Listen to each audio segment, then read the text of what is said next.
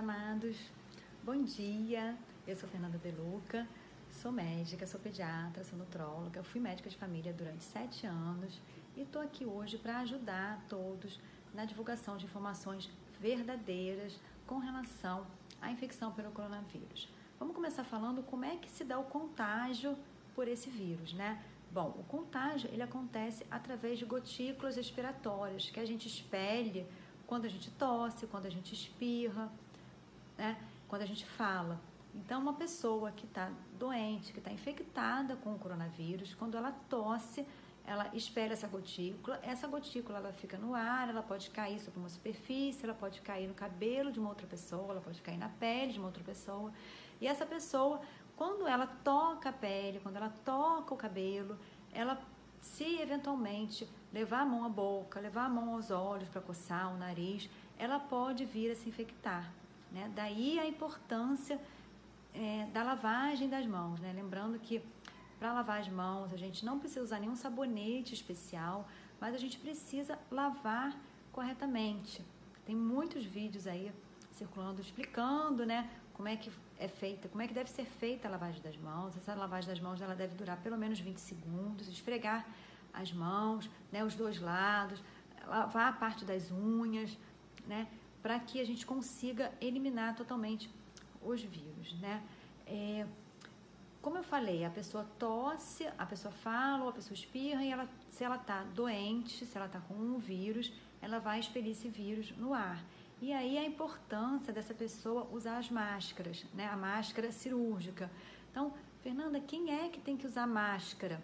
Uma outra coisa que eu tenho visto muito frequente, né? Quando eu, nas ruas, né? tem pessoas no mercado, você vai no mercado, tá todo mundo de máscara, tem é, usado, pessoas que não precisariam estar tá usando e estão usando as máscaras. Então, quem é, Fernanda, que precisa usar as máscaras? Bom, vai usar a máscara quem tiver sintomas de gripe tosse, espirro, aí precisa usar a máscara exatamente porque quando a pessoa usa a máscara, ela tapa a boca e o nariz e se ela tossir ou se ela espirrar, ela vai evitar que essa gotícula que ela vai estar expelindo ou tossir ou espirrar atinja né, o ambiente e aí assim outras pessoas sejam contaminadas, né? A pessoa que não está com sintoma, ela não deve usar a máscara, tá? A menos que ela assintomática tenha conseguido é, milagrosamente fazer um teste e ver que ela está com o vírus, né? Mas é, aqui no Brasil a, a testagem para o coronavírus ela está restrita às pessoas que estão com sintomas graves da doença. Então, é, se a pessoa não está com sintoma, não está com tosse, não está espirrando, ela não precisa usar é, a máscara. A transmissão por pessoas assintomáticas, ela acontece, mas ainda não se chegou num consenso é, de quanto né, que essa pessoa é capaz de transmitir a doença ou não. A gente sabe que a pessoa sintomática ela pode transmitir, mas ainda não tem um, um, uma, uma faixa, né, uma, um percentual do grau de transmissibilidade dessa pessoa. Né? Então, é, além dessas pessoas com sintomas, os profissionais de saúde que trabalham atendendo pessoas né, com sintomas, elas também vão usar a máscara a máscara cirúrgica. Tem a máscara N95. Essa, gente, é para ser usada somente por profissionais de saúde no momento em que eles forem realizar algum procedimento que libere gotículas respiratórias. Aquele procedimento, Fernanda, não estou entendendo nada. Bom, principalmente quando o profissional de saúde ele for fazer a aspiração de uma via aérea superior, vai aspirar um nariz, vai aspirar uma boca, vai aspirar uma traqueostomia, né? Ou quando vai entubar um paciente, aí ele deve é, usar essa máscara N95, tá? Pessoas sem sintomas não devem usar. Se você está com sintoma em casa de quarentena e você mora com outras pessoas, você também tem que usar a máscara, tá bom? É, Fernanda, e crianças, né? Como é que é a contaminação? Como é que é a contagem em crianças? Quais são os sintomas nas crianças? Bom, é, nos adultos, os sintomas principais são febre, tosse, é, espirros, dor de garganta, dor no corpo.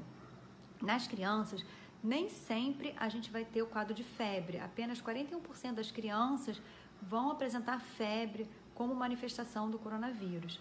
Né? E 15% das crianças desenvolvem a forma assintomática. Esses dados são das crianças chinesas, um estudo que saiu é, essa semana, né, feito com crianças é, chinesas que estavam com coronavírus. Né? E 80, mais de 80% das crianças desenvolveram forma leve ou moderada.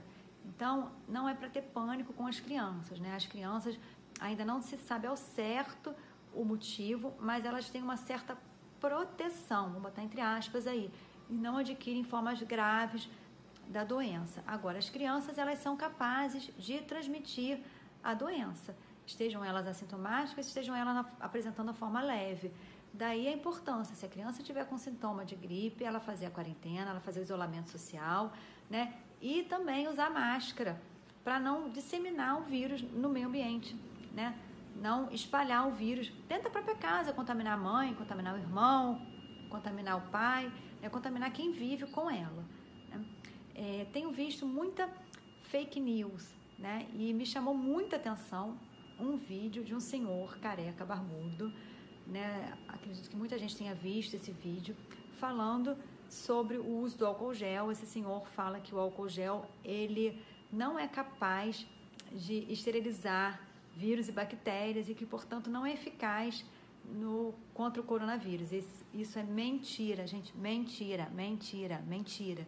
Tá? O álcool gel, por determinação da Anvisa, ele contém 70% de álcool e é sim capaz de esterilizar vírus e bactérias. O que é esterilizar? É matar. Significa simplesmente que a gente está matando vírus e bactérias. E o álcool gel, ele é capaz de fazer isso. O álcool, na concentração, álcool líquido, na concentração acima de 40%, também é, é eficaz para matar vírus e bactérias. E também pode ser utilizado para a gente limpar superfícies, né? Para a gente limpar nossa casa e assim é, eliminar o vírus é, de objetos e de superfícies, tá bom?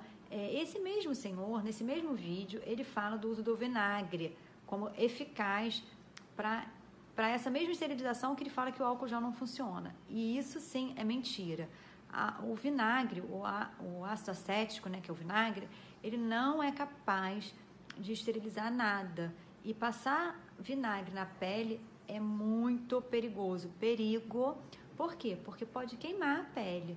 Então, é muito irresponsável, a meu ver, né, esse senhor divulgar informações desse teor, né, para é, só causar pânico, né, falando mal de um instrumento que é muito bom, que é o álcool gel, né, que ajuda muita gente. O álcool gel é utilizado em todos os hospitais, não só na forma gel, mas na forma líquida também, álcool 70%. E se não fosse eficaz, não, não, não seria usado, vocês concordam? Bom, vou ficando por aqui. É, outras dúvidas que surgirem, mandem para mim. Vou gravar outros áudios, tirando outras dúvidas. E a gente se vê no próximo vídeo. Um beijo e até a próxima.